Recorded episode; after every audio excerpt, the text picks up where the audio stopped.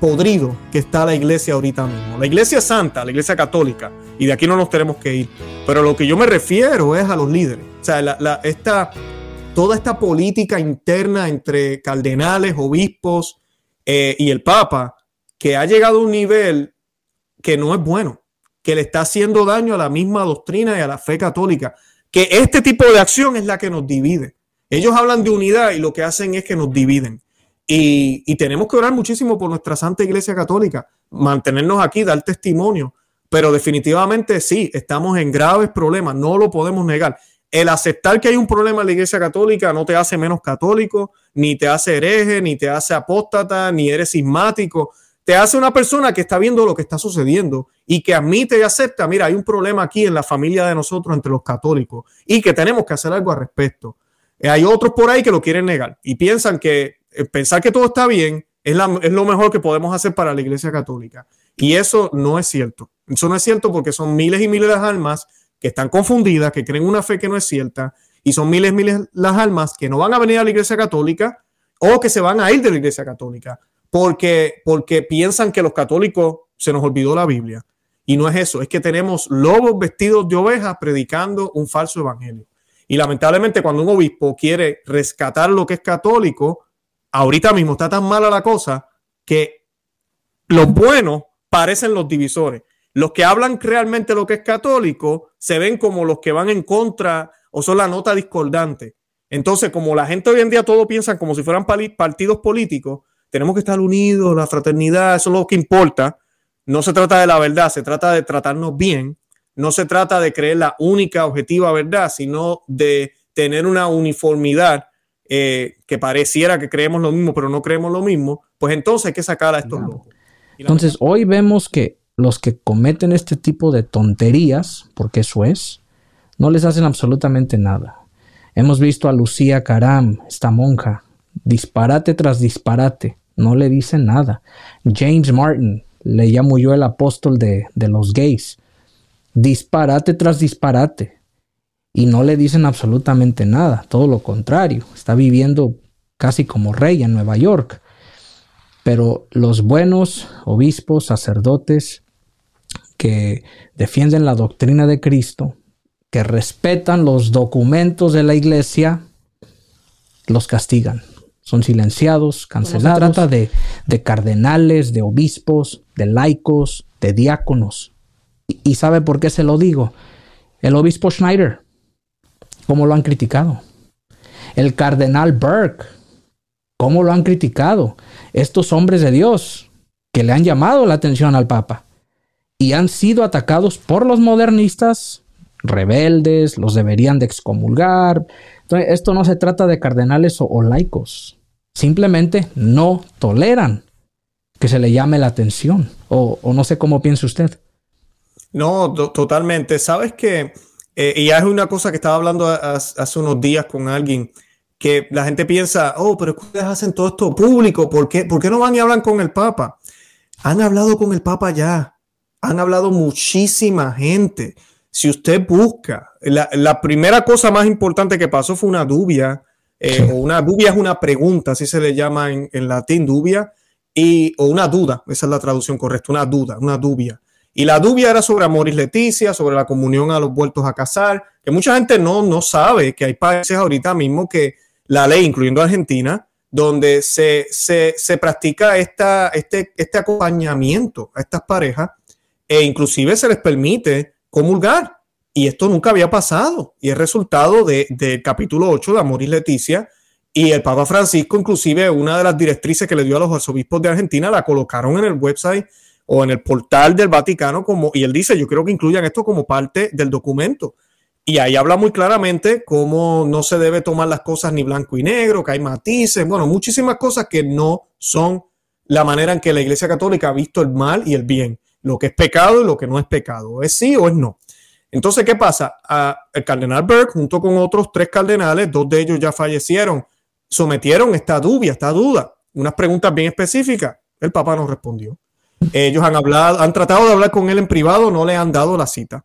El obispo Schneider, eh, eh, hablando de la Abu Dhabi en, Arabia Saudita, yo sé que tú has hablado de esto, del templo de las tres religiones y el documento que van a firmar a mí que filmaron, disculpen, en el 2020 o 2019, donde dice claramente que el Señor eh, Dios eh, eh, quiere, al igual que quiere el color de piel, la raza, el sexo, también quiere las religiones. Entonces, esto contradice, porque una cosa es que permita y otra cosa es que quiera. El obispo Schneider tuvo una audiencia privada con él, con el Papa Francisco. Fue y le preguntó esa pregunta y el Papa Francisco le dijo, no, no, no, no yo me refiero a, que lo permite, por supuesto. Y el obispo Schneider, esto salió en Lightside News, salieron en varios eh, periódicos católicos, eh, le preguntó al Papa, ¿puedo publicar su respuesta? Y el Papa, seguro. Pues él fue muy contento y dijo, el Papa me acaba de afirmar que, no, que eso que firmaron, el, eh, el documento, ¿verdad? Sigue siendo errado pero él me dice que, no, que la, eh, única religión que, que, Dios desea es la católica, las demás pues él las permite. Pero ¿qué sucede? Meses después, el obispo Schneider tiene que sacar o publicar otra opinión porque el Papa decide colocar ese documento también, que era un documento que no era formal de la iglesia, de la fraternidad humana, ahora en, los documentos del archivo de los Vaticanos y lo cita, inclusive en Fratelli Tutti y en otros documentos más recientes. Y el obispo Schneider entonces dice, lamentablemente me dijo aquello, pero ahorita está reafirmando una vez más que ese documento es correcto. Y no, no lo es. O sea, no todas las religiones son, son queridas por Dios y como, como lo es querido la diversidad que hay entre nosotros, ¿verdad? Entre los humanos. No, no puede ser. Eh, se le han hecho correcciones. Estoy poniendo aquí varios ejemplos. Han habido teólogos, han habido muchísimas. Yo hice el programa hace poco en México eh, más de 3.000 firmas, no es una petición, pero sí es una aclaración de varias de las cosas eh, por el monseñor, se me olvida el nombre de él ahora, pero él es el, él está en la catedral de la Basílica de, Guadalupe. Hay, han habido varios, han habido documentos en, en, todos los idiomas. En inglés han salido muchísimos de los americanos, muchos teólogos, en Inglaterra también, Roberto de Matei y otros, le han escrito muchísimo. Tú y yo cuando hacemos estos programas, que la gente piensa, pero Luis, ¿y tú te crees que el Papa lo va a ver? Mira, ojalá lo viera, pero honestamente yo creo que no, puede ser que no, puede ser que sí, no sé. Pero mi punto, yo no hago los programas para el Papa. Yo no hago los programas para el Papa, yo lo hago para las, los, los humildes, nosotros los humildes almas que queremos seguir a Dios. Y a veces estamos confundidos, porque cuando yo estoy hablando con alguien y me dice a mí, o me habla a mí de la pluralidad de religiones y me empieza a decir, que, ya no tenemos que decirle a la gente que tienen que ser católicos. Y yo le digo, ¿dónde tú sacaste eso? No es que el Papa ha hablado de esto o el Papa dijo tal cosa. Pues yo siento la obligación moral como laico comprometido que soy que debo de aclarar eso. Por ende, para yo aclarar eso, tengo que mencionar de dónde viene el error.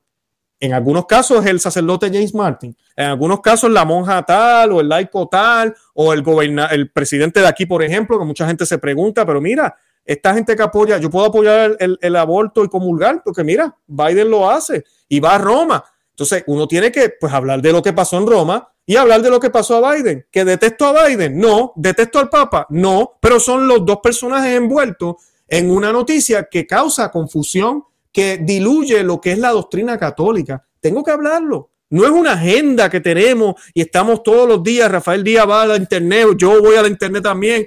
Ok, vamos a ver qué hizo el Papa y vamos a buscar por dónde. No, es simplemente vemos donde hay preocupación, donde hay dudas, donde la gente hoy en día, muchos católicos no saben lo que debemos creer, lo que la iglesia enseña.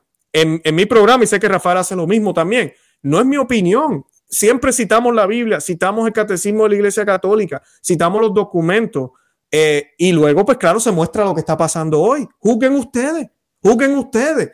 Esa es la intención de nosotros. No se trata de que nos creamos los más, como a veces nos acusan, ah, ya, los más papas, son más papistas que el papa, eso lo, he escuchado mucho. Eh, no, nada que ver. El, por el papa pedimos oración. El trabajo que él tiene no es fácil y el demonio lo ataca muchísimo, pero él también tiene que ponerse para su número. Y le pedimos a Dios, miren lo que ha pasado con esta consagración, a pesar de que no es la que pidió la Virgen, pero definitivamente llegaron los gritos allá, porque esto no estaba planificado para nada.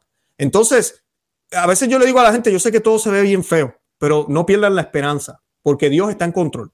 Y Dios permite, hablando de permitir, permite todo esto, permite que, haya mucho enredo, que haya confusión, inclusive en la silla de San Pedro, eh, por una razón.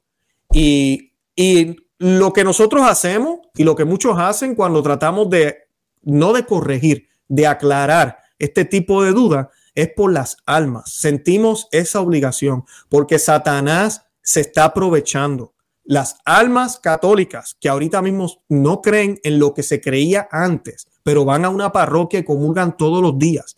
Las son muchísimas, muchísimas, son miles. Y el Satanás se ríe.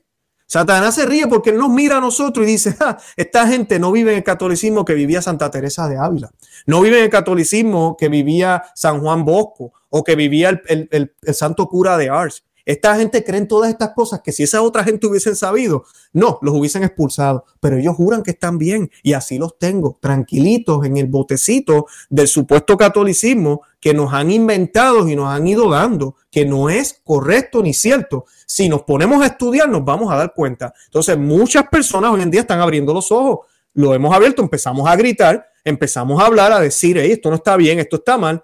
Y sí, nos acusan de sismático, que nos sigan acusando, bendito sea Dios pero no vamos a parar. No vamos a parar porque esta guerra es una guerra eh, sin frenos que tiene Satanás para enredar a los, que, a los que estamos en el rebaño, sacarnos de él y confundirnos y hacernos pensar que, la voz que parece la del Señor es la del Señor, pero no, no lo ve, no lo ve. Entonces, esa es la obligación que yo sé que Rafael siente, yo siento, y eso es lo que hacemos. No, es, no se trata de corregir al Papa, se trata, lo hacemos por las almas. Al Papa, sí, lo han corregido muchísimo, por documentos y personalmente. Y esto, lo que yo mencioné, es lo que sabemos. Yo no tengo duda que han habido reuniones en, secreta en secreto con él, que han habido muchísimas discusiones, pero no sabemos qué está pasando. Nosotros no somos quienes para juzgar el corazón de él, pero definitivamente sí, han habido reuniones, han habido comentarios, han habido cosas, porque esto ya se ha ido fuera de proporción. Es muy obvio, es demasiado lo que está sucediendo y lo que ha sucedido en estos últimos nueve años. Sí,